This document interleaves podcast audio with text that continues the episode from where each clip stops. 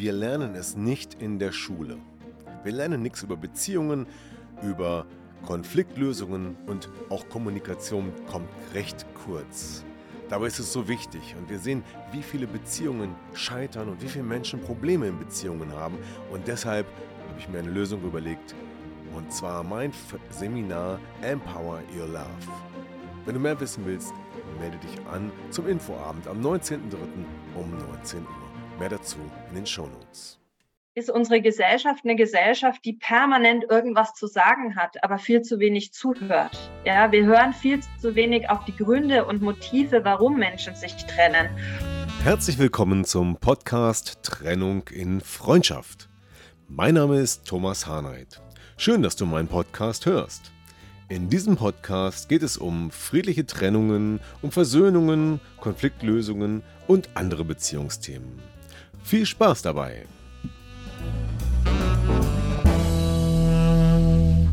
So, herzlich willkommen, liebe Hörer, hier im Podcast von Trennung und Freundschaft. Und wir haben wieder den Late Night Talk. Und mit dabei ist heute als Gast Nina Weimann-Sandig. Nina ist äh, Professorin an der Evangelischen Hochschule und lehrt dort Soziologie und empirische Sozialforschung, was ich schon mal sehr spannend finde aber damit können wahrscheinlich die meisten jetzt gar nicht so viel anfangen. Was noch spannender ist, ist, dass Nina ein Buch geschrieben hat. Und zwar das Buch, weil Kinder beide Eltern brauchen. Und das war so der Anknüpfpunkt, darüber haben wir uns vernetzt. Und ähm, wir haben festgestellt, dass es da ganz viele Themen gibt, die uns beide interessieren. Und deswegen sind wir hier im Podcast heute zusammen. Und ich freue mich, dass du da bist. Hallo Nina, herzlich willkommen. Ja, hallo Thomas. Ich freue mich auch, dass ich in deinem Podcast dabei sein darf. Ja, wunderbar, dass du hier bist. Und wir haben, äh, ach, wir könnten über so vieles reden. Über dein Buch könnten wir reden. Ähm, wir könnten darüber reden, ähm, wie du selber äh, mit der Trennung äh, gelebt oder wie, wie sich das entwickelt hat. Aber wir haben als Thema mal die Fragestellung, brauchen wir eine neue Trennungskultur? Und da steckt ja eigentlich eine ganze Menge mit drin. Und äh, vielleicht definieren wir mal den Begriff Trennungskultur und welche, welche Komponenten damit drinstecken. Wie, wie siehst du das? Ähm, was, was bedeutet für dich Trennungskultur und an welchen Punkten sollte sich vielleicht schon was ändern? Ja, ich steige vielleicht mal damit ein. Du hast mich ja schon vorgestellt, ich bin Soziologin. Ich beschäftige mich seit vielen Jahren mit unterschiedlichen Familienformen.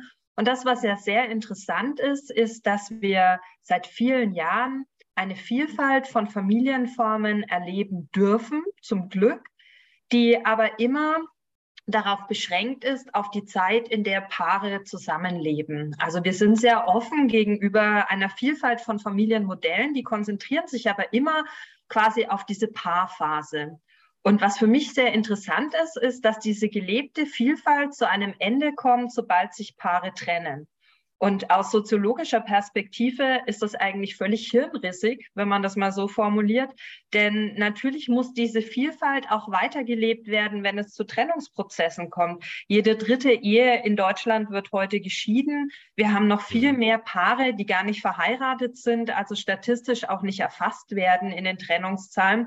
Das heißt, Trennung gehört heute zu unserem Leben mit dazu. Trennen, Trennung erleben, in eine neue Partnerschaft hineingehen. Es ist nicht so wie in früheren Zeiten, dass wir nach einer Trennung alleine bleiben, sondern wir gehen dann neue Partnerschaften ein. Und schon allein deshalb braucht es aus meiner Sicht einen völlig neuen Blick auf Trennungen und damit auch die von dir angesprochene Trennungskultur, damit wir auch Resilienz genug besitzen, in neue Partnerschaften hineingehen zu können und um unseren Kindern auch zu zeigen, dass das nichts Schlimmes ist, sondern dass es einfach zu einem modernen Leben auch mit dazugehört.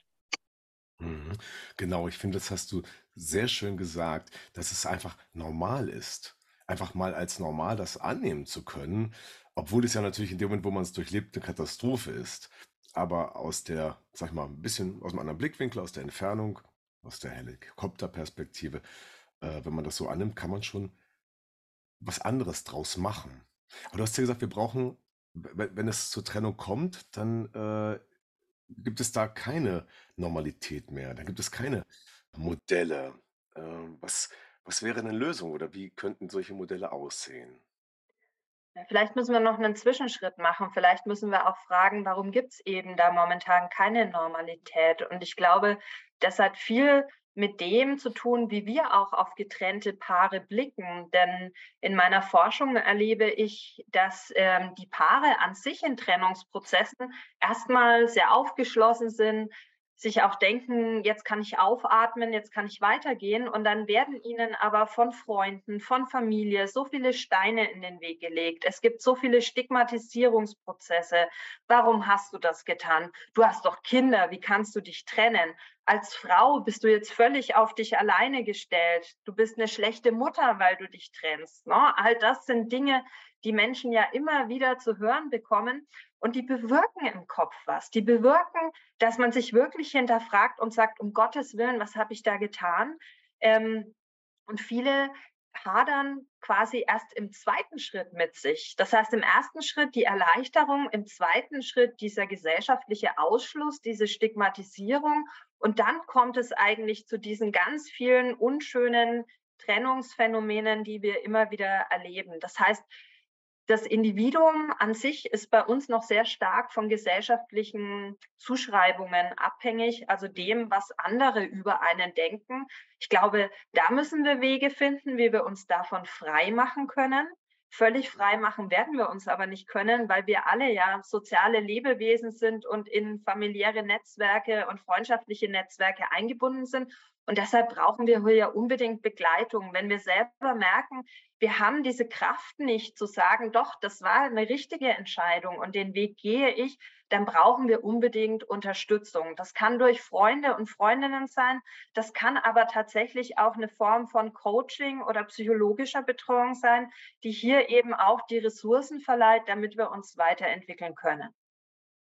Genau. Also Ressourcen, das ist das Stichwort. Und das fängt ja schon damit an bei dem, was du gesagt hast. Die Trennung als Normalität ansehen und dann nicht nur selbst als Paar in der Situation ähm, dafür, dafür sorgen, dass es so bleibt, sondern auch, dass die anderen das machen. Und dem Druck, sagst du, kann man sich oft nicht widersetzen. Ähm, nun ist es natürlich schwierig zu sagen, äh, hört man damit auf? äh, denn äh, da ist ja auch eine, eine gefestigte Meinung bei den Menschen da. Total. Also ich habe in meinem Buch ein eigenes Kapitel geschrieben, wie Freunde und Verwandten beispielsweise besser mit Trennungsprozessen umgehen können, was man vielleicht auch vermeiden sollte. Ne? Also ähm, das mag ja noch relativ problemlos verlaufen, wenn es sich um Trennungen handelt, bei denen keine Kinder beteiligt sind. Aber sobald Kinder ins Spiel kommen, haben alle sofort irgendeine Meinung, mit der die sich trennenden PartnerInnen auch sofort überschüttet werden. Jeder hat was dazu zu sagen. Und das ist genau der falsche Weg. Ne? Also letztendlich ist unsere Gesellschaft eine Gesellschaft, die permanent irgendwas zu sagen hat, aber viel zu wenig zuhört. Ja, wir hören viel zu wenig auf die Gründe und Motive, warum Menschen sich trennen. Und wir müssen auch nicht immer verstehen, warum Menschen sich trennen. Das ist ja auch so eine Mehr, ja, dass man immer verstehen müsste, warum Partnerschaften nicht mehr funktionieren. Das kann individuell daran liegen, dass man sich einfach auseinanderentwickelt hat und beide PartnerInnen vom Leben etwas ganz anderes erwarten. Das kann aber auch dahin gipfeln, dass es so etwas eben wie häusliche Gewalt gab, die lange verborgen war und man sich deshalb trennen muss. Und das wird nie in den öffentlichen Raum übertragen. Deshalb ist dann vielleicht auch der Schock bei der Gesellschaft, bei den Freunden, bei der Familie so groß, dass diese Trennung erfolgt. Aber ich plädiere stark dafür anzuerkennen, dass Paare, die sich trennen, ihre eigenen Expertinnen sind und dass wir einfach auch mal mhm. Trennungen annehmen müssen und nicht mehr hinterfragen müssen. Glaubst du, dass es ähm, zu einem großen Anteil immer um die Schuldfrage geht? Dass Ja, wir vielleicht sogar in unserer Kultur das so verankert haben, dass wir immer einen Schuldigen suchen. Erstmal den den Bösen an den Pranger stellen und dann ist wieder alles gut und, äh, das kennt man ja in der Firma auch und in anderen, äh, Bereichen, dass, ähm, erst fragt: „Wer war's? Wer hat's gemacht? Wer ist schuld?“ Und dann scheint ja die Sache erledigt zu sein. Dass vielleicht die ja. Gesellschaft sogar aus diesem, ähm, Verhalten heraus. Also ganz unbedingt. Ich glaube, es ist typisch menschlich, diese Schuldfrage zu stellen, weil wir dadurch auch einfachere Erklärungen für uns selbst herleiten können. Das macht ja natürlich aber was. Und ähm, wir erleben ja diese Schuldfragestellung von klein auf. Ja, also wer hat denn Schuld an irgendwas, dass hier was runtergefallen ist oder mhm. ähm, du hast die Hausaufgaben nicht gemacht, da bist du selber dran schuld. Also wir werden so sozialisiert. Und in unserem Partnerschaftsverhalten, glaube ich, ist es zum einen ganz stark ausgeprägt, dass wir selbst natürlich uns reflektieren und schon die Frage stellen, welche Schuld habe ich daran, dass die Partnerschaft gescheitert ist? Und das ist wichtig. Ich glaube, diese Schuldfrage müssen wir uns stellen. Denn ähm, wenn wir nicht reflexiv mit uns selbst umgehen, werden wir auch nicht offen in eine neue Partnerschaft reingehen können und werden auch nicht aufarbeiten können, ähm, was die Probleme der anderen Partnerschaft waren. Aber diese Schuldfrage, die durch die Gesellschaft gestellt wird, die macht was. Und ich kann das an einem Beispiel schildern. Wir haben im Zuge unserer Studie zu ähm, der gemeinsamen Elternschaft nach der Trennung sowohl Väter als auch Mütter befragt, ähm, die im Wechselmodell sind und dann auch das Wechselmodell wieder aufgegeben haben. Und es geben mehr Mütter als Väter das Wechselmodell wieder auf. Und das war für mich spannend. Ich wollte wissen, warum sie das tun.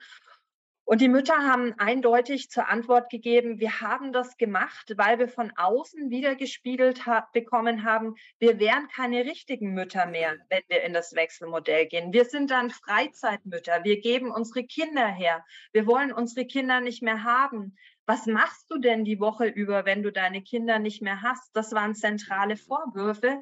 Und der Druck wird irgendwann so groß, dass viele Mütter sagen, stimmt, was mache ich hier? Ich bin keine richtige Mutter mehr. Und die Entscheidung ist dann, ins Residenzmodell zu gehen, alleinerziehend zu sein, vielleicht nicht mehr arbeiten zu können, auf ein Einkommen zu verzichten. Und das alles nur dafür, damit die Gesellschaft sagt, super, du leistest die ganze Sorgearbeit jetzt alleine, Hut ab.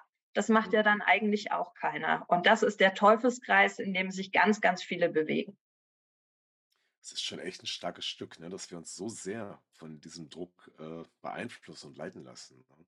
Und vielleicht ist es sogar eine Idee, mehr mit den positiven Beispielen bei den Menschen, die es so umgesetzt haben und auch zeigen können, dass es funktioniert und wie es funktioniert, dass man davon, ähm, ab etwas abschauen kann, ne? Deswegen der Begriff Schuld zum Beispiel, um da noch mal kurz anzuhaken, ähm, ich habe schon irgendwann mal vor langer Zeit einen Podcast gemacht, wo ich gesagt habe: „Warum geht es überhaupt um Schuld? Es geht doch eigentlich nur um Verantwortung und um Ursache-Wirkung, das, was du sagst und daraus zu lernen.“ Und genauso gut kann man ja auch versuchen zu verstehen, dass der Einfluss von außen aus der Gesellschaft eine Ursache ist. Ich glaube, das wird gar nicht so richtig wahrgenommen. Das ist so ein unbewusstes, äh, unterbewusstes Thema, ne? Ja, also ich stimme dir zu. Ich denke, wir müssen uns natürlich überlegen, wie können wir es im Sinne einer guten Familienpolitik beispielsweise auch schaffen, Familien genau davor zu schützen. Also wir brauchen einen Wandel in der Familienpolitik. Aber wir müssen natürlich auch im Sinne eines ressourcenorientierten Ansatzes als Individuen darüber nachdenken, tatsächlich, glaube ich, die Perspektive zu verändern und wirklich in den Mittelpunkt zu stellen, was gewinne ich? Was gewinne ich durch die Trennung? Was gewinne ich aber auch beispielsweise durch die Entscheidung, gemeinsam Eltern bleiben zu wollen nach einer Partnerschaft? Und vor allem, was gewinnen auch meine Kinder dadurch? Wenn ich mit so einem ressourcenorientierten Ansatz rangehe, und das ist auch das, was, glaube ich, mein Buch prägt, dann verändert sich der Blick, weil er geht dann weg beispielsweise von dieser emotionalen Verletzung auf der Paarebene hin mhm zu der Ebene der Elternschaft und der Verpflichtung, die man als Elternteile ja beispielsweise auch zusammen eingeht, inklusive dem Recht des Kindes auf beide Elternteile. Denn dieses Recht ist in der UN-Kinderrechtskonvention einfach niedergeschrieben. Und ich glaube auch, dass es absolut natürlich ist und menschlich ist, dieses, diesen Wunsch zu erfüllen. Ich kann, ich kann mir nicht vorstellen, dass irgendjemand sagt, nein, ich will das nicht, sondern alle wollen doch, dass es ihren Kindern gut geht. Und alle wollen trotz Trennung am liebsten auch gemeinsam als Eltern wenn man jetzt wieder an den Ex-Partner denkt, dann kriegt man wahrscheinlich wieder das Grausen, weil den will man ja vielleicht nicht mehr sehen, aber als Eltern mit den Kindern gemeinsam was unternehmen zu können. Und was stört uns dabei? Das sind die Verletzungen und unser Ego und, äh, all das, was auf der emotionalen Ebene passiert ist.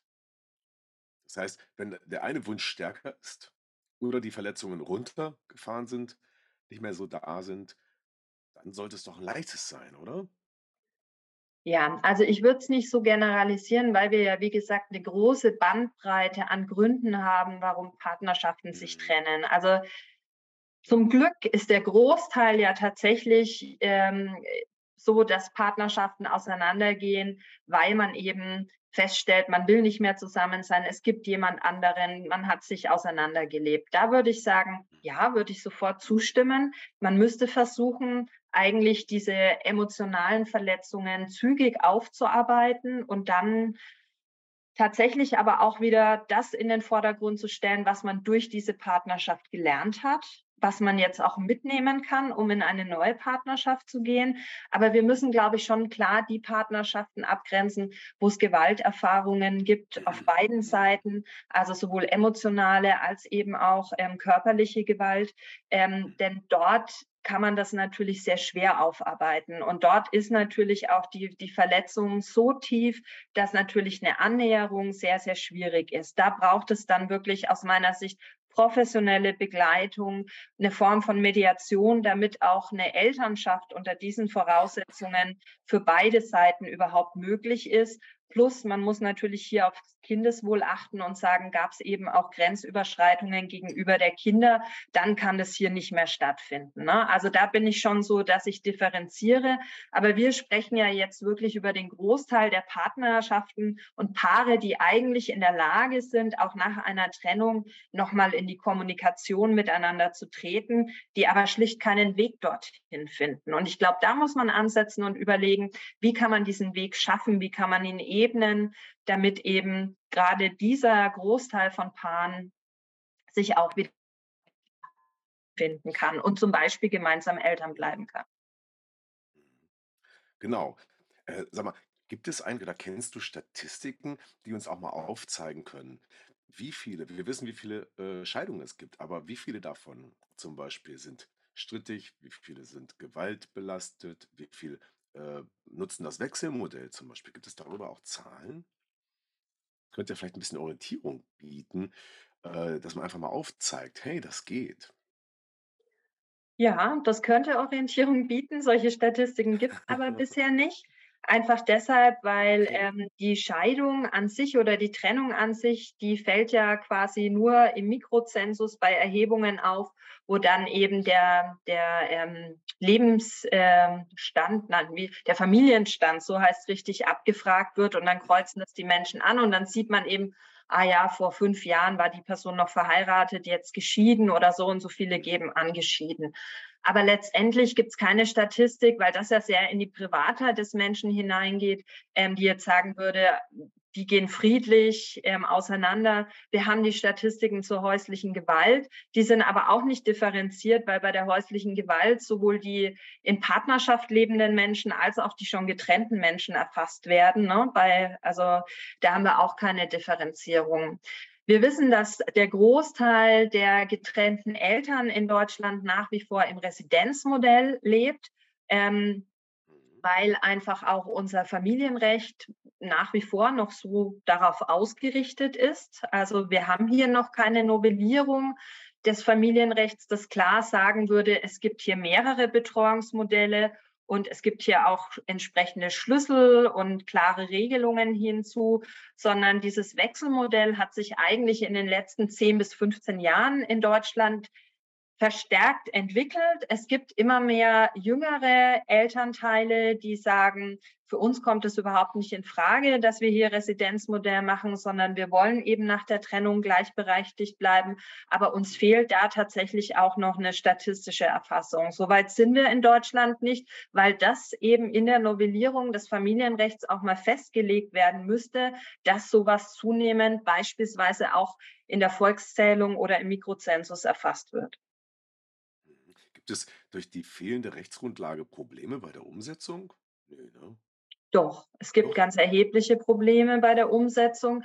Ähm Denn äh, wir haben quasi unterschiedliche Auslegungen des Familienrechts mit Blick auf ähm, das, das Wechselmodell. Das heißt, wir haben nach wie vor keine verbindlichen Regelungen darüber, ab wann das Wechselmodell anzuerkennen ist. Es gibt Familienrichter, die sagen, Wechselmodell muss unbedingt eine Aufteilung 50-50 sein. Es gibt Familiengerichte, die erkennen auch eine Aufteilung 40-30 als Wechselmodell an. Mhm. Ähm, da gibt es große Unterschiede. Das ist deshalb so wichtig, weil das auch mit der Unterhaltspflicht dann zusammenhängt im Wechselmodell wenn ich wirklich auf eine 50-50-Aufteilung gehe, dann wird der Unterhalt anders verrechnet. Es gibt eine eigene Berechnungsgrundlage fürs Wechselmodell. Wenn das darunter fällt, wird es eher noch quasi nach Residenzmodell berechnet. Dann kommt die sogenannte Düsseldorfer Tabelle zum Anwendung. Also das ist ganz hoch kompliziert. Genauso ist es schlichtweg auch mit dem Meldeverfahren. Wir haben in Deutschland noch kein Recht, dass Kinder an zwei Orten gleichzeitig gemeldet werden, obwohl sie ja gleichberechtigt bei zwei Elternteilen leben. Wir haben nicht das Recht, dass das Kindergeld aufgesplittet wird, sondern die Elternteile müssen sich dann eben arrangieren. Wer bekommt jetzt das Kindergeld? Das wird dann weitergezahlt oder auf ein gemeinsames Konto bezahlt. Wie ist das bei der Steuer? Was kann da veranlagt werden? Das heißt, dieses fehlende moderne Familienrecht führt zu einer Ungleichbehandlung von Wechselmodellfamilien in ganz vielen Sphären der Gesellschaft und in ganz vielen anderen Rechtssphären. Und das ist ein zentrales Problem. Stimmt, und gleichzeitig bietet das ja wieder den Sprengstoff und äh, ich meine, die Basis für Konflikte. Ne? Weil ja auch, ich erlebe ja immer wieder, dass manche Leute sagen, ja, das ist aber rechtlich nur so und so möglich. Und ich als Mediator habe natürlich eine ganz andere Sichtweise darauf. Ich sage immer, alles ist möglich, sofern ihr beide damit einverstanden seid, ne? Und man sieht ja auch, dass zum Beispiel im im Bereich, äh, der Betreuungsmodelle es ist doch eigentlich gar nicht möglich, das vernünftig rechtlich zu re regeln, weil es so viele, ähm, äh, Lebens und Arbeitssituationen gibt, äh, die, was weiß ich, die könnten ja auch äh, so sein, dass der ganze, dass man monatsweise wechselt, weil es gerade die Situation so erfordert. Ja, weil der Vater auf der Ölbohrinsel arbeitet, beispielsweise oder so, um mal ein extremes Beispiel zu nennen. Naja, da muss man, glaube ich, wirklich in den Blick nehmen, ähm, was ist das Wohl des Kindes und wie alt sind Kinder auch. Genau. Ne? Also ich sehe schon ähm, mit Blick auf äh, kindliche Entwicklung dass Kinder geregelte Wechsel brauchen. Und das Wechselmodell soll ja gerade ermöglichen, dass die Kinder zeitnah immer wieder auch Mutter und Vater oder Mutter und Mutter ne, in ähm, gleichgeschlechtlichen Beziehungen sehen können. Und dass hier eben gar nicht so große Abstände wie im Residenzmodell sind. Und deshalb muss man sich schon wirklich als Elternteile überlegen, was passt denn auch, damit unser Kind sich wohlfühlen kann? Ne? Wir haben ganz kleine Kinder, die tun sich schwer, erstmal noch zu wechseln. Wir haben unsere größeren Kinder und Jugendlichen, und das sehe ich ja auch bei meinen, die werden Flücke, die wollen mit ihren Freunden abhängen und ähm, mhm. die wollen dann auch mal von den Elternteilen hören, dass es völlig okay ist, wenn sie jetzt was mit ihren Freunden machen und eben mal nicht beim Papa sind oder so. Ne? Also das mhm. heißt, ja, man braucht viel Flexibilität und das ist das, was ich in meinem Buch auch schreibe, was ganz viele nicht wissen. Je mehr wir es schaffen, als getrennte Elternteile alles friedlich zu regeln, desto mehr Flexibilität haben wir. Sobald der Gang vors Familiengericht ansteht oder sobald Anwälte eingeschaltet werden müssen, werde ich meiner Freiheit beraubt, weil alles, was das Familiengericht festlegt, ist quasi in Stein gemeißelt. Aus der Nummer komme ich so schnell nicht mehr raus. Und deshalb brauchen wir unbedingt Wege, um Elternteilen aufzuzeigen, wie sie vor einer Anrufung des Anwaltes auch miteinander in Kontakt, Kontakt kommen können, wie sie Mediation in Anspruch nehmen können, wie sie Dinge gemeinsam klären können. Denn dann kann ich wirklich sagen, du, das Kind ist jetzt eben nicht mehr zehn, sondern 16. Wir brauchen hier einen anderen Wechselmodus. Ne? Wir müssen hier das Kind anders in den Blick nehmen. Die Freiheit habe ich dann, aber auch nur dann, wenn ich es quasi versuche, intern zu lösen. Das ist ein ganz wichtiger Satz, den du gesagt hast. Und ich glaube, das ist den meisten nicht bewusst. Wenn sie den Gang zum Gericht wählen oder zum Anwalt, dann äh, handeln sie ja immer aus dem Problem, ich kriege mein Recht nicht oder gefühlt und wollen das umsetzen, aber in welche Zwänge sie sich gleich selber einschließen, dass man dann auch nur noch den Rechtsweg wählen kann, offensichtlich, ne? Das ist vielen gar nicht bewusst. Das Ja, heißt und man darf ja nicht viel Aufklärung. Vielleicht noch, was das auch macht. Also jeder und jede, die schon mal erlebt hat, wie das vor 'nem Familiengericht ist, was man da auch offenlegen Mhm. muss, ja, wie sehr man da auch sein Innerstes oftmals preisgeben muss, grade bei hochstrittigen Auseinandersetzungen. Niemand geht aus einem Familiengerichtsprozess ungeschoren raus und emotional unbelastet hinaus. Es macht mit allen. Beteiligten etwas und es führt eigentlich dazu, dass eine Annäherung danach fast nicht mehr möglich ist, ja?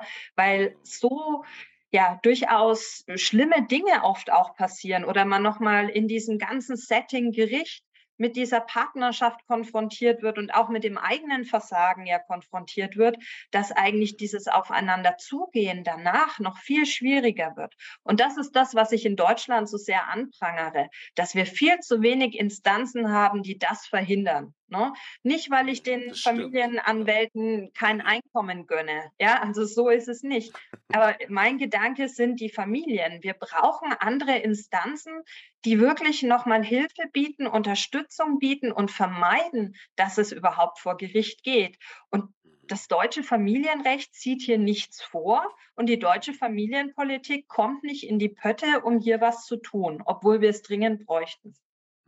Dabei ist auch interessant, dass ja die Mediation als Streitschlichtungsverfahren, ähm, das eigenverantwortlich abläuft, genau dieses Ziel hat. Und das ist ja sogar gesetzlich verankert. Es gibt 'n Mediationsgesetz mit dem Ziel, eine neue Streitkultur auch zu schaffen, dass die Leute nicht zum Richter oder zum Anwalt gehen und das immer durchboxen lassen und ihre Verantwortung abgeben. Tun sie in Wirklichkeit gar nicht, ne? Der der Anwalt übernimmt ja gar nicht die Verantwortung, ist ja nur 'n Trugschluss. Aber, äh, trotzdem ist die Mediation noch viel zu unbekannt. Wir kennen grad mal 50 % der Menschen oder wissen, was genau sich dahinter verbirgt. Und es wird auch nicht so oft davon Gebrauch gemacht, wie's eigentlich möglich wäre.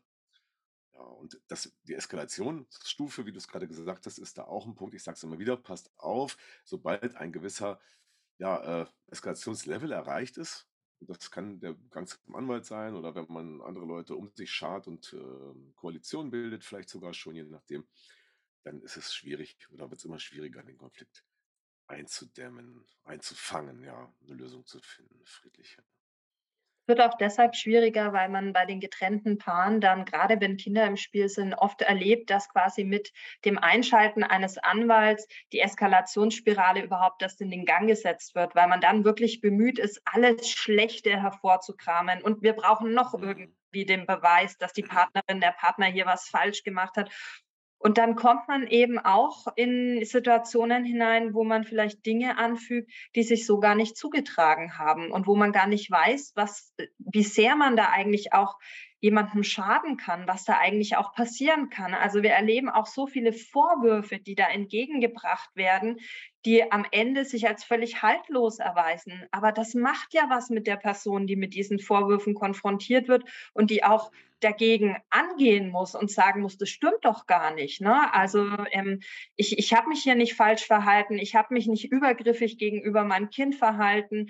Ähm, ich habe mich nicht übergriffig gegen anderen Personen verhalten.“ Und das ist wirklich, wenn man sich auch die die Statistiken dazu anschaut oder sich mal die Studien dazu anschaut, die wirklich auch mit eskalierenden Konflikten und mit dieser sogenannten Eltern-Kind-Entfremdung, über die ja auch viel Mhm. diskutiert wird, zu Genau. tun haben, dann sieht man, das wird alles in Gang gesetzt eben durch diese dieses Einschalten der Anwälte, durch diese. Verfahren, weil die Eskalationsspirale dadurch noch angetrieben wird. Und dass man hier keine Diskussion darüber führt, wie man die wieder runterkochen kann, indem man eben vorher Instanzen einbaut, das ist mir tatsächlich ein Rätsel. Denn das würde viel Geld sparen, das würde unseren Familiengerichten viel Zeit sparen und es würde viele emotionale Verletzungen ersparen und unseren Kindern tatsächlich auch das Gefühl geben, dass ihre Eltern in der Lage sind, miteinander zu kommunizieren. Denn das sollten wir auch nie vergessen. Kinder bekommen das absolut mit, was sich zwischen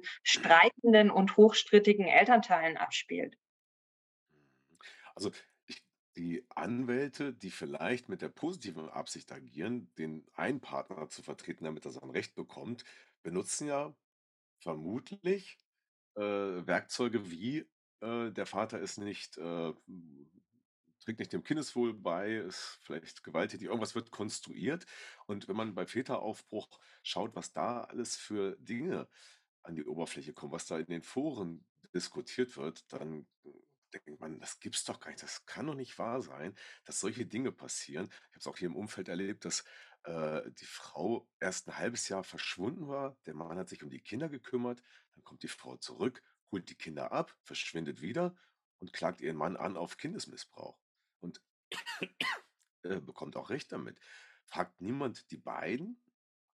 Ja, an der Stelle ist eine große Herausforderung, äh, vielleicht auch nicht nur im Rechtssystem, sondern auch bei den Regelungen oder Anforderungen, die an Anwälte für Familienrecht gestellt werden, wie damit umgegangen werden sollte. Könnte ja mal ein Diskussionsthema an anderer Stelle sein. Aber ich wollte noch mal auf eine andere Frage zu sprechen kommen, und zwar das Wechselmodell. Ähm, ich kann mir vorstellen, dass viele Eltern auch Sorge haben, dass sie damit die Kinder überfordern. Aber du hast es ja selber, ihr praktiziert das ja, ne? Und du kannst ja aus der Praxis sprechen. Vielleicht kannst du noch mal erzählen, was bei euch passiert ist. Wie, ist, wie sind die Erfahrungen mit dem Wechselmodell? Wie gut können die Kinder damit umgehen? Ja, wir praktizieren das Wechselmodell jetzt seit sieben Jahren, also seit Beginn der Trennung. Meine Kinder waren bei der Trennung ähm, vier Jahre und äh, neun Jahre alt. Und ähm, für uns war klar bei der Trennung, dass wir beide im Leben unserer Kinder weiterhin eine Rolle spielen wollen und den Alltag mit ihnen erleben wollen. Und unsere Kinder haben das auch ähm, sehr klar an uns kommuniziert. Also die große Angst der Kinder war tatsächlich, dass es zum Verlust eines Elternteils kommt. Und das mhm. habe ich ihnen von Grund auf genommen. Von Grund auf war für mich klar, ähm, wir müssen unsere Probleme auf einer ganz anderen Ebene austragen. Nun war ich auch diejenige, die die Trennung wollte und war vielleicht da auch gedanklich weiter. Ich glaube, für meinen Ex-Mann war es schon noch mal eine andere emotionale Belastung. Aber ähm, ich glaube, durch mein permanentes Reden und auch vor allem durch die Feststellung, dass ich ihn für einen wirklich guten Vater halte und dass es mir wichtig ist, dass er als Vater seinen Kindern erhalten bleibt, habe ich ihm auch die Angst genommen, dass durch die Trennung sich etwas verändern könnte. Wir haben jetzt das Glück, dass wir in der gleichen Stadt leben und ähm, wir haben uns dann, vielleicht hatten wir auch das Glück, dass wir vorher schon beruflich auch immer so eingebunden waren, dass wir auch, als wir noch zusammen gelebt haben, nicht immer beide da waren, sondern durch viele Reisen oder durch berufliche Verpflichtungen uns auch da schon aufteilen mussten. Das heißt, die Kinder haben eben auch Tage erlebt, wo Mama nicht da war oder Papa nicht da war das hat, glaube ich, auch was gemacht. Ne? Also, dass sie das schon gewohnt waren, dass es nicht immer Mama und Papa zusammen gibt, sondern sehr oft auch Mama und Papa alleine gab. Und ähm, ich bin dann ausgezogen, ich habe mir eine Wohnung gesucht und ich habe die Kinder da von Anfang an mit eingebunden. Also sie haben mit mir zusammen die Wohnung gesucht. Ähm, es war, war völlig klar, dass sie auch mitentscheiden, ähm, welche Wohnung wir nehmen. Sie waren immer wieder beteiligt. Ähm, es gab immer wieder Fragen von meinen Kindern, ob äh, ich denn nicht wieder denke, dass ich mit Papa zusammenkomme. Und ich kann da nur eins sagen und ich beschreibe das in meinem Buch. Und als ich das Kapitel geschrieben habe, da ging es mir wirklich schlecht, weil das ist so eine, so eine ja, prägende Erinnerung war.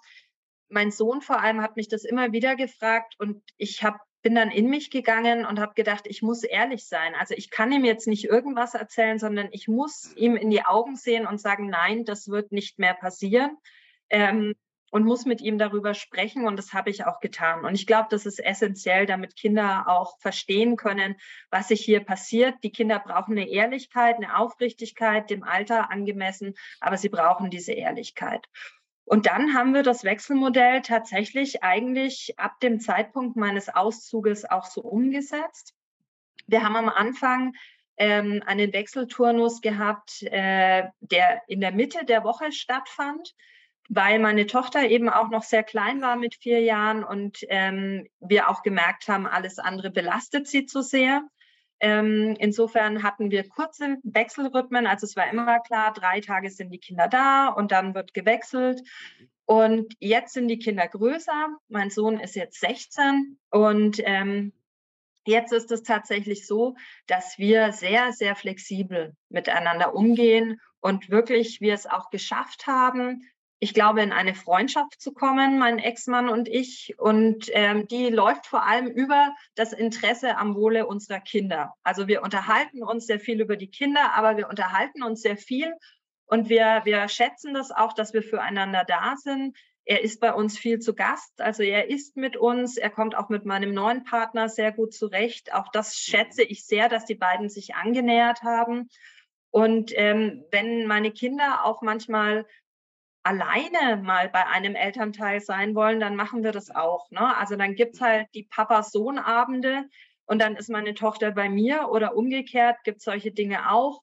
Wir achten also stark auf die Bedürfnisse der Kinder. Gleichzeitig merke ich jetzt auch, für die Kinder ist es besser, wenn sie tatsächlich eine ganze Woche auch vor Ort sind, weil die Schule so stressig ist, ähm, weil sie hier ihre Freunde haben, dass die Wechselzeiten jetzt länger getaktet sein müssen. Ne? Also sie müssen länger an einem Ort sein, damit sie hier auch ankommen, sich wieder einrichten können. Aber wie gesagt, also es wird immer mit Blick auf ähm, die Interessen und Bedarfe der Kinder ausgehandelt. Wir müssen gucken, dass wir das beruflich gut hinbekommen. Wir führen einen gemeinsamen Kalender. Das kann ich auch nur empfehlen, damit man eben gar nicht so viel besprechen muss, sondern einfach auch schon sehen kann, ähm, da sind die Tage gebucht oder da gibt es vielleicht auch mal eine Terminkollision. Und ähm, wir versuchen dann aber auch sehr offen miteinander Lösungen zu finden. Also ich würde sagen, oder ich würde uns beschreiben als sehr lösungsorientiertes früheres Paar, das ähm, durchaus unterschiedliche Ansichten hat, das sich aber immer wieder diszipliniert und ähm, dann wirklich wieder versucht, auf den Punkt zu kommen und zusammenzukommen. Ja, ich glaube, also erstmal toll finde ich das, dass du das oder dass ihr das so geschafft habt und auch immer wieder miteinander reden konntet und damit auch Lösungen finden konntet. Das ist ja schon das, was bei vielen scheitert, dass es gar nicht mehr die Möglichkeit zum Gespräch alleine gibt, ne? Ähm, ich glaube, viele fragen sich jetzt, ähm, wie alt eure Kinder waren. Du hast eben gesagt, der Sohn ist heute 16 und auch, äh, die Frage oder als du erzählt hast, ähm: „Nein, Mama und Papa werden nicht mehr zusammenkommen“, weil das ist ja auch immer eine Frage, kann das Kind das schon verstehen? Wann sage ich es oder nicht? Oder wann sage ich überhaupt was? Ähm, kannst du darüber noch mal was erzählen? Genau, ich glaube, ich hatte es am Anfang gesagt, also bei der Trennung, mein Sohn war neun, meine Tochter war vier. Mhm. Mit neun ist es natürlich schon so ein Alter, ähm, wo man schon auch ähm, durchaus in der Lage ist, äh, mit einfachen Erklärungen zu verstehen, das Mhm. wird jetzt nicht mehr kommen. Ja, und ich glaube, das muss auch ausgesprochen werden und es muss aber so ausgesprochen werden, dass man hier überhaupt nicht sagt, das geht aus den und den Gründen nicht mehr, sondern einfach sagt, das geht nicht mehr. Aber weißt du, was ich an deinem Papa ganz besonders schätze? Das ist dies und das. Ja, das reicht aber nicht, dass wir hier als Paar zusammenbleiben, sondern Paar bedeutet für mich XYZ. Das habe ich ihm damals erklärt. Ne? Also ich habe gesagt, irgendwann wirst du so weit sein, dass du dich auch mal verliebst und dann gibt es da ein spezielles Gefühl und dann wirst du mich verstehen können, weil dieses Gefühl ist nicht mehr da. Aber was da ist, ist, dass ich deinen Vater sehr schätze und dass ich möchte, dass wir uns freundschaftlich miteinander unterhalten können. Und ich glaube, dafür war er sehr dankbar. Es hat sehr wehgetan, das habe ich auch gemerkt. Er hat sich erstmal von mir zurückgezogen, denn ich war ja schuld, ja, also für diese. Trennung. Genau. Das hat auch das Kind schnell gemerkt. Aber ich glaube, durch mein permanentes Tun und äh, mein permanentes Reden mit allen Beteiligten und vor allem auch durch die Tatsache, dass wir immer vor den Kindern freundschaftlich miteinander umgegangen sind, haben die Kinder auch gemerkt, das betrifft uns gar nicht so. Das müssen die beiden miteinander ausmachen, aber wir sind hier eigentlich außen vor. Und wenn ich es jetzt vielleicht noch sagen darf, ich empfinde das als großes Glück, dass meine Kinder drei Personen um sich haben. Ihren Vater, ihre Mutter und ihren Stiefvater, die sie wirklich aus vollem Herzen lieben, die für sie immer da sind, die sie begleiten, die sie um Rat fragen können. Das heißt, meine Kinder haben jemanden dazu bekommen, der in ihrem Leben eine große Rolle spielt. Und wir haben das Glück, dass wir das alle drei so sehen können mittlerweile. Ja, wunder wunderbar, wirklich, dass das so funktioniert hat. Und wie du schon gesagt hast, die Ansprache bei den Kindern, das den Kindern zu erzählen, auf eine wertschätzende Art, am besten mit beiden Partnern, dass beide Partner zusammen den Kindern das sagen und so weiter, sehe ich immer wieder als ganz wichtigen Schlüssel. an, weil dann sind die die Kinder merken das ja, dass sie sich sonst versuchen, immer zwischen den Fronten zu bewegen und auf eine Seite schlagen müssen oder so. Und das müssen eigentlich alle Beteiligten machen, auch die Großeltern zum Beispiel, ne, die ja auch ein Teil des Systems sind. Schön, dass Ja, das gelungen ist und gleich ein gutes Beispiel für alle, die hier zuhören, noch vor der Frage stehen: „Wie soll ich's tun?“ Ja, das ist ja eine 'ne gute Frage. Warum müssen sich Großeltern eigentlich auf eine Seite schlagen? Aus meiner Sicht überhaupt nicht, ne? Also, denn Mhm. auch da könnte man ja anerkennen, dass es sich einfach um den Vater oder um die Mutter des Kindes handelt und das wird auch sich nicht verändern durch die Trennung, ne? Und auch hier könnte man ja durchaus, ähm, für sich noch mal analysieren, ähm, was habe ich denn eben an diesem Partner, an dieser Mutter auch als Großeltern geschätzt? Ja, was sehe ich denn hier? Und das ist gar nicht einfach. Für mich war das ganz schwer, dass meine Eltern eigentlich von Anfang an mit meinem Ex-Mann in Kontakt geblieben sind, eben weil er auch die Kinder oft zu ihnen gebracht hat und ähm, weil er ähm, auch vorher eine gute Beziehung zu ihnen hatte. Und ich musste auch erst lernen, dass es absolut selbstverständlich ist, dass meine Eltern hier außen vor sind. Also dieser Mensch hat sich für sie nicht verändert, der hat sich aber für mich verändert. Und damit muss ich klarkommen, Mhm. aber sie nicht klarkommen. Selbstverständlich müssen die dann auch die Grenze ziehen. Ja, also selbstverständlich ist es schon so, dass ich schon auch von, von meinen Eltern erwartet habe, es muss hier eine klare Grenze geben und auch ein Verständnis dafür, dass es jetzt eben diesen Trennungsprozess gibt. Und das mussten sie wiederum sich erarbeiten. Ne? Also wir stecken hier in permanenten Arbeitsprozessen. Das ist total anstrengend. Das verursacht. Konfrontationen. Aber das ist natürlich auch wichtig, damit es weitergehen kann. Musstest du deinen Eltern das ähnlich erklären wie den Kindern eigentlich? Jetzt muss ich mal, also meine Eltern haben das sehr viel früher schon gemerkt. Ähm, Ah, die okay. kennen mich ja nun sehr gut. Und ich glaube, meine Mutter hat es irgendwann angesprochen, dass sie glaubt, dass ich nicht besonders glücklich bin. Und da hatten wir dann, glaube ich, auch so das erste Gespräch darüber. Ähm, da war ich ähm, sehr dankbar auch dafür. Also meine Eltern, die haben sich natürlich Gedanken darüber gemacht, was passiert mit den Kindern. Aber ähm, die haben jetzt nie gesagt, nö, das kannst du nicht machen oder das finden wir nicht in Ordnung. Was sie lernen mussten, war dann tatsächlich natürlich auch, dass die Kinder jetzt nicht mehr 100 Prozent zur Verfügung stehen, sondern dass es eben Mhm. Feiertage gibt, die verbringen sie dann auch mit ihrem Vater und nicht mit mir. Und das war ein Lernprozess, ne? Also, dass es jetzt hier nicht mehr die Flexibilität gibt. Weihnachten musste umgestaltet werden, ne, so das traditionelle Fest. Und das glaube ich, ähm, da haben sie lange drüber nachdenken müssen. Aber äh, im Nachhinein würde ich sagen, völlig verständlich, dass das auch äh, diese Zeit braucht, um damit klarzukommen. Letztendlich haben sie sich auf alles eingelassen und sind diese Wege mitgegangen, weil sie auch immer das Wohle ihrer Enkelkinder im Blick hatten. Und ich bin meinen Eltern sehr dankbar dafür, dass sie das alles mit uns so gemeinsam gemeistert haben. Mhm. Sehr schön. Also, ich habe da auch unterschiedliche Erfahrungen gemacht und, ähm, oft sind es wieder die Verletzungen, dass die Eltern sich auf die Seite ihrer Tochter, ihres Sohnes schlagen und sagen: „Ja, der andere hat den jetzt oder die jetzt verletzt“ und, äh, wollen eigentlich nur Beistand, äh, leisten, aber machen dann wiederum eigentlich unabsichtlich, äh, den Fehler, dass sie damit wieder polarisieren, ne? Ja, also schön, schön und vor allen Dingen, jetzt kommt ein Stichwort, was du gesagt hast, Weihnachten, ne? Es ist knapp 4 Wochen nur noch hin und ich glaube, das ist dann auch eine große Sorge bei vielen, die jetzt vielleicht gerade frisch getrennt sind oder oder vielleicht auch schon mal Weihnachten erlebt haben und wissen, das ist emotional so ein wichtiges Thema und auf der einen Seite wollen sie es vielleicht gerne, dass sie Weihnachten zusammen verbringen und trauen sich vielleicht nicht oder oder wollen auch nicht, dass es, äh, zum Streit kommt. Ähm, wie war es bei euch zum ersten Mal als also quasi frisch getrennt und Weihnachten und, ähm, wie wie habt ihr da 'ne Lösung, die gut funktioniert? Also, beim ersten Weihnachtsfest, als die Trennung zwischen uns klar war, da wohnten wir noch im selben Haus. Wir waren also noch nicht, äh, räumlich getrennt und das war natürlich herausfordernd. Wir haben uns da aber darauf verständigt in 'nem sehr langen Gespräch, dass, äh, wir dieses Weihnachtsfest auch als Kinderfest definieren. Also, wir es war klar, wir verbringen den Heiligabend zusammen, aber nicht die. Feiertage, weil das wäre für uns emotional zu viel gewesen.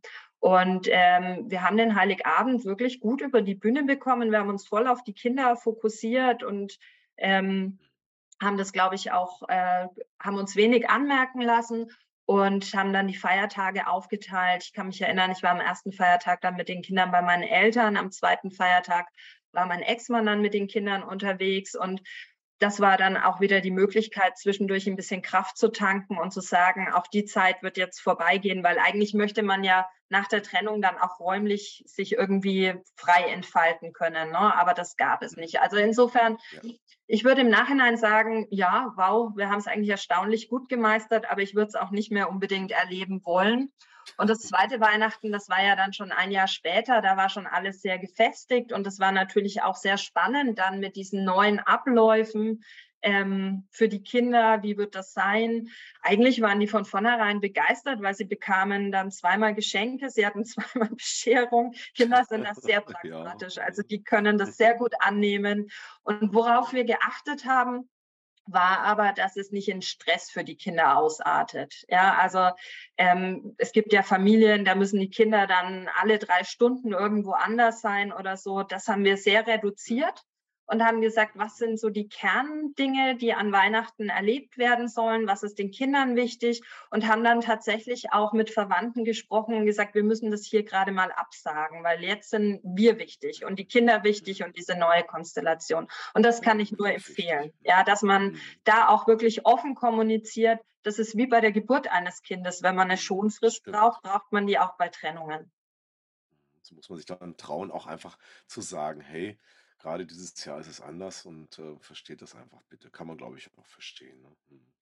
Und wie macht ihr's jetzt? Also, seitdem macht ihr immer noch äh, feiert ihr Weihnachten zusammen und da gibt es da Anteile, die gemeinsam stattfinden, oder?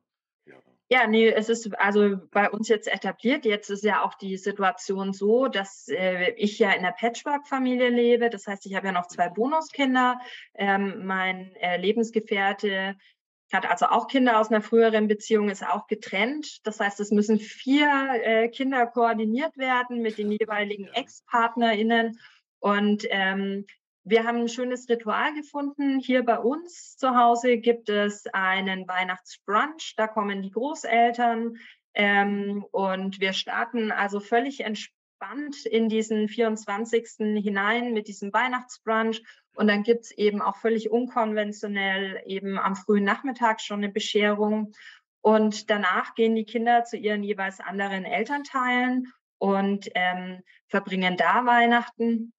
Bei mir hatte das einfach den ausschlaggebenden Punkt, dass mein Ex-Mann eben bis vor kurzem keine Beziehung hatte und ich auf keinen Fall wollte, dass er am Weihnachtsabend alleine ist, weil er eben mhm. auch ähm, keine Eltern mehr hat, die sind schon verstorben. Und mir war es eben immer wichtig, ihm auch das Gefühl zu geben, dass er durch diese Trennung niemals alleine ist und deshalb haben wir den Kompromiss gefunden und die Kinder finden das super. Die würden das, glaube ich, auch nicht mehr ändern wollen. Und für uns als Paar ist es wiederum schön, dass wir tatsächlich bei all dem Trubel, den wir mit vier Kindern so haben, den Weihnachtsabend ganz alleine, ganz ruhig erleben dürfen, so wie wir das möchten. Wir gestalten das jedes Jahr anders. Das heißt, es stärkt uns dann auch als Paar wieder.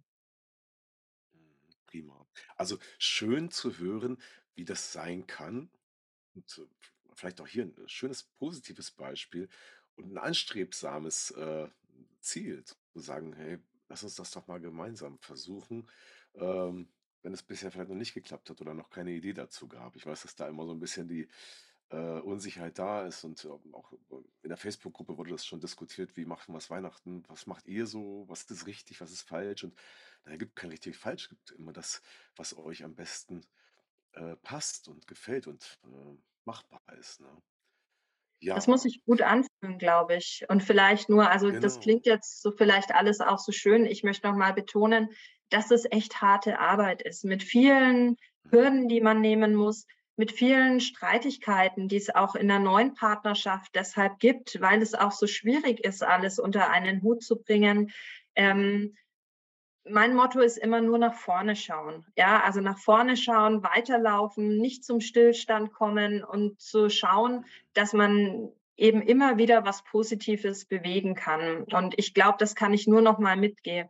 Also dieses nach hinten blicken und immer wieder grübeln, was hätte anders sein können und so weiter und so fort, das bringt einfach nichts mehr. Also diese Orientierung nach vorne, lebensbejahend sich zu orientieren, das weckt auch wieder die Ressourcen, die man braucht, um eben auch mit solchen Situationen gut zurechtzukommen.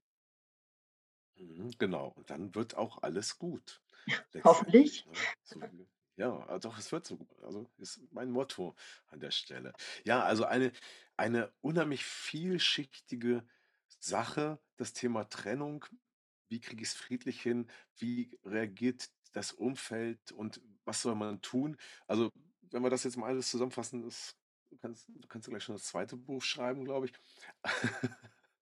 Äh, und, ähm, ja, weil beide Kinder weil beide weil Kinder beide Eltern brauchen, so heißt das Buch von dir. Wer da jetzt neugierig ist, ähm, der soll sich das einfach mal bestellen und, ähm, von deinen Tipps, äh, partizipieren und von deinen Erfahrungen. Und ich glaube, dass es auch dazu beitragen kann, dann so ein bisschen in die Welt hineinzutragen. Das, was wir auch beide sagen, ne? Leute, nehmt euch ein bisschen zusammen, setzt euch zusammen, redet miteinander, lasst euch nicht vom Druck der Gesellschaft, das war so 'n ganz wichtiger Punkt am Anfang, ähm, beeinflussen oder oder oder, äh, in in die falsche Richtung schicken, sondern jede Lösung, die ihr gemeinsam findet, ist wertvoll und, äh, darauf könnt ihr aufbauen. Ihr müsst euch nicht, äh, nach Gesetzen oder Dingen, die die Gesellschaft sagt, richten? Ja, dem kann ich nur zustimmen. Ich würde sagen, gute Zusammenfassung. Danke. Hast du noch, äh, 'n Schlusswort oder irgendwie noch ein äh, einen Tipp für die Hörer so zum Abschluss? Na ja, ich könnte jetzt natürlich sagen als Tipp, kauft euch unbedingt dieses Buch, denn es bringt euch Ja. wirklich weiter. Ich kann das nur empfehlen. Ähm, es gibt bisher auch wirklich, äh, sehr, sehr gutes Feedback dazu. Und, ähm, vielleicht nur noch mal, das richtet sich auch gar nicht, äh, speziell an irgendwelche Betreuungsmodelle, sondern es gibt ja auch den Untertitel, der da heißt „Faire Betreuungsmodelle finden und neue Perspektiven nutzen“. Und das würde ich eben noch mal mitgeben. Versucht wirklich in euch zu hören, was braucht ihr, was brauchen vor allem aber eure Kinder, ähm, und versucht nicht zu sagen, wir brauchen jetzt hier erst mal die Distanz, ja? Ich glaube tatsächlich, dass das der falsche Weg ist, sondern ich bin die Verpflichtung eingegangen, gemeinsam Eltern geworden zu sein. Das kann nicht über Distanz gelöst werden, sondern das kann nur über Nähe gelöst werden. Also, ich würde genau zum Gegenteil plädieren und auch das Gegenteil empfehlen. Und Nähe muss nicht immer heißen, dass ich in direkte Kommunikation trete, ähm, sondern da gibt's auch andere Kommunikationshilfen, aber ich sollte in Verbindung bleiben. Sobald die Verbindung abgerissen ist, wird es wirklich Mhm. sehr, sehr schwer, die wiederherzustellen. Ja, genau. Danke. Das ist auch das, was Trennung und Freundschaft sagt. Der Untertitel lautet ja auch „Gemeinsam Lösungen finden“ und ich bin davon überzeugt, dass es möglich ist, wenn man, wie du sagst, sich nicht zu sehr entfernt, sondern, äh, miteinander in Kontakt bleibt. Ja, das war ein unheimlich interessanter Podcast heute. Ein sehr schönes Gespräch mit dir, liebe Nina. Nina Weimann-Sandig war heute mein Gast, Professorin für Soziologie und empirische Sozialforschung und, äh, erfahrene ja, Wechselmodell Nutzerin, wie nennt man das? Und, äh, Mutter von 2 Kindern und 2 Bonuskindern. Und wie ihr seht, einiges ist möglich, wenn man in Kontakt bleibt. Ja. Vielen Dank, Nina, dass du dabei warst heute für dieses schöne Gespräch. Herzlichen Dank an dich, Thomas, und viele Grüße natürlich auch an alle Zuhörenden. Ja, genau. Danke. Und, äh, ja, somit sind wir schon wieder am Ende angekommen, leider, äh, in diesem Podcast von „Trennung in Freundschaft“. Die Frage lautete: „Brauchen wir eine neue Trennungskultur in in der Gesellschaft?“ Und wir haben gehört, dass dazu einiges dazugehört. Aber wenn alle so 'n kleinen Teil dazu beitragen, dann wird es auch gelingen. So sehe ich das. Danke fürs Zuhören. Bis zum nächsten Mal. Euer Thomas und Nina. Tschüss. Ja, das war wieder ein Podcast aus „Trennung in Freundschaft“. Gemeinsam Lösungen finden. Vielen Dank fürs Zuhören und bis zum nächsten Mal. Dein Thomas Harnight.